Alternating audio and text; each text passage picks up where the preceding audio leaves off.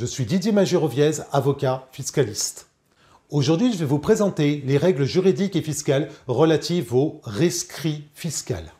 La procédure de rescrit fiscal consiste à interroger l'administration afin d'obtenir sa prise de position formelle sur l'appréciation d'une situation de fait au regard d'un texte fiscal.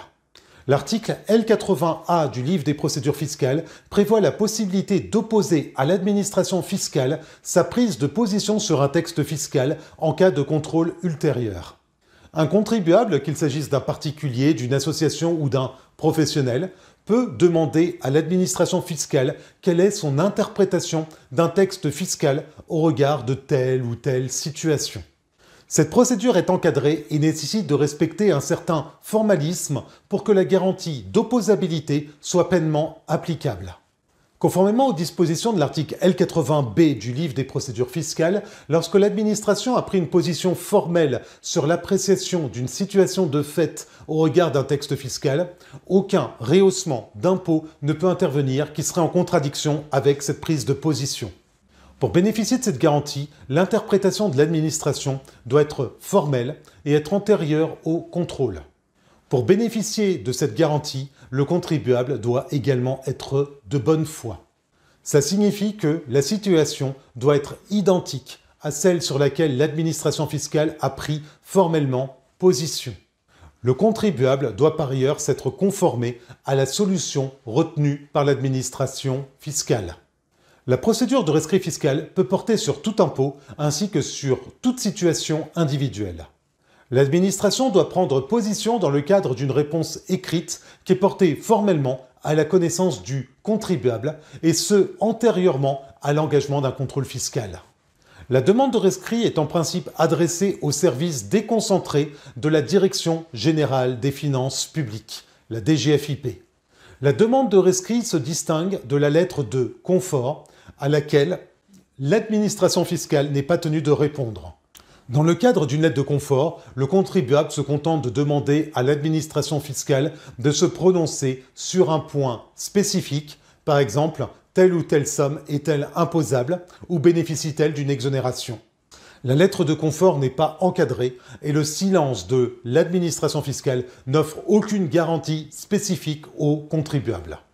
Lorsque le contribuable est de bonne foi, et qu'il expose sa situation de manière complète et précise, l'administration fiscale est alors liée par sa réponse si elle prend la décision d'y répondre. Il s'agit en effet d'une prise de position sur l'appréciation d'une situation de fait au regard d'un texte fiscal au sens de l'article L80B du livre des procédures fiscales. Il existe actuellement deux procédures de rescrit. La procédure de rescrit dite générale et la procédure de rescrit dite spéciale. Dans le rescrit général, seule une prise de position par écrit de l'administration fiscale peut l'engager. Autrement dit, le contribuable ne peut tirer aucune conséquence particulière de l'absence de réponse de l'administration. Toutefois, si l'administration répond favorablement à la demande exprimée par le contribuable, celui-ci bénéficie de la garantie d'opposabilité dans le cadre d'un contrôle fiscal ultérieur. La procédure de rescrit spécial est encadrée par la loi. Elle ne s'applique que dans certains cas particuliers, notamment en matière de crédit d'impôt recherche, en matière de donation ou encore en matière d'abus de droit. Contrairement au rescrit général, l'absence de réponse de l'administration dans un délai de trois mois, six mois en cas de rescrit donation ou en matière de rescrit abus de droit, vaut accord. Cet accord tacite est alors opposable à l'administration en cas de contrôle fiscal ultérieur. Le rescrit donation consiste pour le contribuable à demander à l'administration si elle est d'accord sur la valorisation de l'entreprise à transmettre via une mutation à titre gratuit. Dans le rescrit abus de droit, le contribuable expose un projet de montage à l'administration et lui demande de bien vouloir se prononcer sur sa validité. À noter que dans le cas de certaines demandes spécifiques, le défaut de réponse de l'administration pendant trois mois pourrait être considéré comme un accord tacite. C'est le cas notamment pour les contribuables qui interrogent l'administration sur la qualification de leur activité professionnelle. Cela peut également être le cas pour une société civile qui interrogerait l'administration sur le traitement fiscal de son activité. Passons aux voies de recours en cas de décision défavorable de l'administration fiscale. Lorsque l'administration notifie par écrit une décision défavorable ou en l'absence de réponse pendant plus de trois mois dans le cadre du régime du rescrit général, le contribuable est en droit de demander un second examen des éléments présentés lors du dépôt du rescrit initial. Ce second examen n'est ouvert qu'aux contribuables de bonne foi. Il doit être présenté dans un délai de deux mois à compter de la notification de la décision défavorable et sous réserve que le contribuable ne présente pas d'éléments nouveaux. Conformément aux dispositions de l'article L80CB du livre des procédures fiscales, le délai de réponse se décompte à compter de cette nouvelle saisine.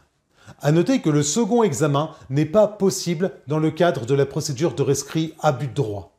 À l'issue du second examen, le contribuable a la possibilité de contester la décision prise, si elle est défavorable, dans le cadre d'un recours pour excès de pouvoir. Ce recours est subordonné à une seconde demande d'examen qui doit être émise au préalable auprès de l'administration fiscale. Elle ne s'applique que si certaines conditions sont remplies en particulier si l'application du rescrit entraîne des conséquences autres que fiscales que l'exercice d'un recours de plein contentieux ne serait pas susceptible de réparer dans des conditions équivalentes, il est alors possible au contribuable d'exercer ce recours pour excès de pouvoir. Cela pourrait être le cas par exemple si une entreprise devait appliquer à l'issue d'une demande de rescrit un taux de droit commun de TVA au lieu d'un taux réduit. Cela pourrait également être le cas si une, association se trouve assujettie à l'obligation de respecter des obligations comptables. Vous souhaitez en savoir plus sur le rescrit fiscal? Dans ce cas, n'hésitez pas à visiter notre site fiscalo.fr. Vous y trouverez une multitude d'informations utiles en matière de droit et de fiscalité patrimoniale.